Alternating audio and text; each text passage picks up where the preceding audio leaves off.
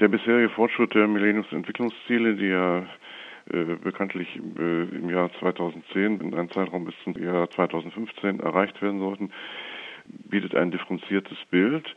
In vielen Teilen der Welt sind große Fortschritte bei der Erreichung der Ziele gemacht worden. Das erste Ziel, den Anteil der in extremer Armut lebenden Menschen, äh, ist ja sogar bereits weltweit erreicht worden. Äh, auch das Ziel, die Halbierung äh, des Hungers kann durchaus bis 2015 noch erreicht werden. Aber diese positiven Entwicklungen dürfen nicht darüber äh, hinwegtäuschen, dass es eben von Land zu Land sehr unterschiedlich ist. Um ein kurzes Beispiel zu sagen, die dramatische Reduzierung der absoluten Armut liegt im Wesentlichen daran, dass es in China gelungen ist, Hunderte von Millionen Menschen aus der Armut zu äh, bringen, während es zum Beispiel in Subsahara-Afrika äh, in vielen Ländern nur geringe und teilweise auch gar keine Fortschritte bei der Armutsbekämpfung gibt. Es ist also ein gemischtes Bild und wir als äh, entwicklungspolitischer Verband äh, setzen uns dafür ein, äh, dass die verbleibende Zeit äh, bis zum Ende des Jahres 2015 äh, genutzt wird, um äh, möglichst große Anstrengungen zu unternehmen, damit möglichst viele dieser Ziele in möglichst vielen Ländern dieser Welt noch erreicht werden können. Wenn die äh, Bekämpfung von extremer Armut und Hunger vor allem auf die chinesischen Anstrengungen beruht, heißt es, dass die Entwicklungspolitik oder die Entwicklungshilfe allgemein seit zehn Jahren nicht viel dazu beigetragen hat, oder? Nein, nein, das heißt es, das heißt es keineswegs. Es ist ja nicht nur so, dass es in China Fortschritte gegeben hat bei äh, der Überwindung der Armut. Das, das trifft ja auch in vielen anderen Ländern zu. Das muss man halt von Land zu Land betrachten. Und natürlich ist Entwicklungspolitik wichtig. Wir setzen uns ja auch dafür ein, die weiter auszubauen. Äh, aber genauso wichtig sind natürlich auch äh, internationale und äh, nationale Rahmenbedingungen, die halt Armutsbekämpfung und die Erreichung der Ziele halt, je nachdem wie sie ausgestaltet sind, fördern oder aber auch behindern können. Und dann muss natürlich auch sehen, die schlechtesten Fortschritte bei der Erreichung der Ziele gibt es in den Ländern, in denen äh, Instabilität, Krisen, Kriege, Bürgerkriege, interne Konflikte äh, wie im Kongo beispielsweise und anderen vielen anderen Ländern äh, gibt. Äh, das meine ich jetzt mit Rahmenbedingungen, dass natürlich friedliche Verhältnisse, eine Entwicklungsorientierung des staatlichen Handels äh, und eine angemessene externe Unterstützung von den reichen Ländern. Das sind so einige Faktoren, die wichtig sind äh, bei der Erreichung dieser Ziele. Wenn man die gegenwärtigen Entwicklungsziele ansieht, geht es um Armut, um AIDS-Bekämpfung und Primärschulbildung und so weiter, dann kann man denken, es geht ähm, hauptsächlich um Fortschritte, die bei Entwicklungsländern gemacht werden sollten.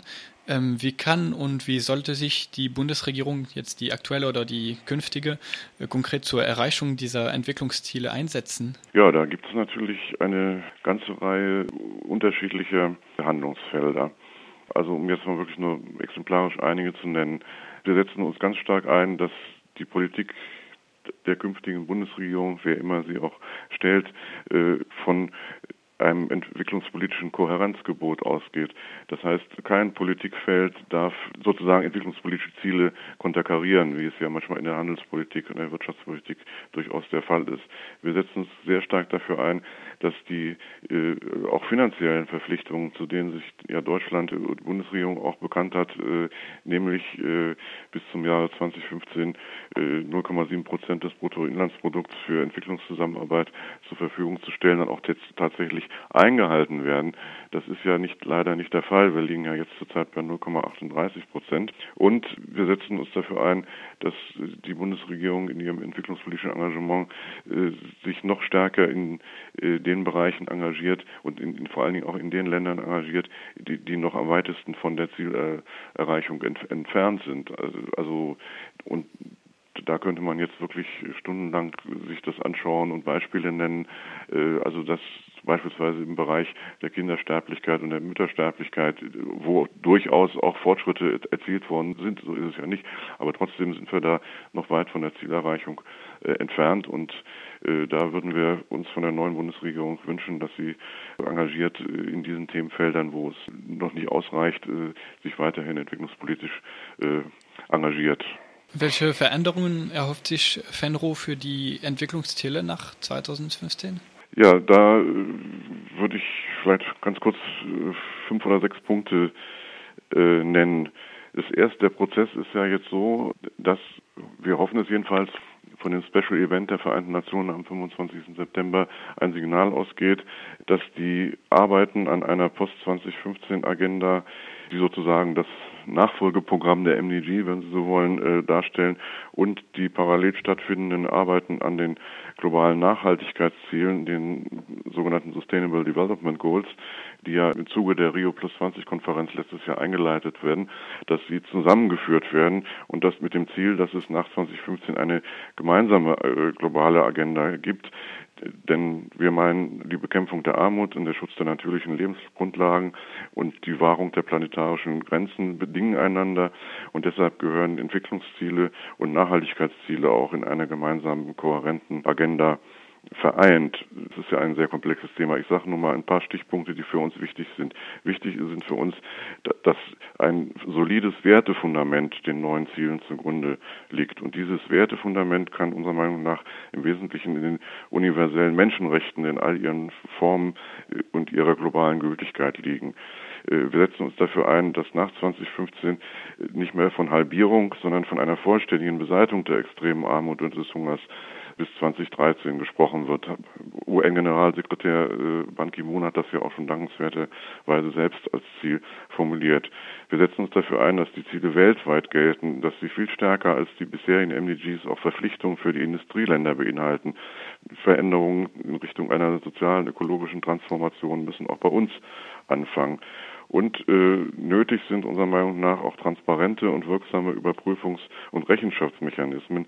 Da hat es bei den MDGs auch dran gemangelt, die wichtig sind, um auch tatsächlich nach einiger Zeit festzustellen, äh, was ist denn konkret in welchen Ländern äh, gemacht worden, um eben diese neuen Ziele zu erreichen. Und vielleicht letzter Punkt.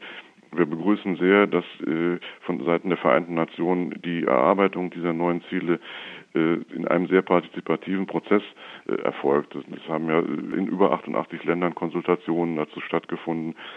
Wir hoffen, dass es auch so weitergeht und dass bei der Formulierung der Ziele auch die Stimmen der Zivilgesellschaft, aber vor allen Dingen auch die Stimmen der ärmsten und verletzlichsten Bevölkerungsgruppen und ihre Anliegen nicht nur angehört werden, sondern in einem neuen Zielsystem auch ihren Niederschlag finden werden.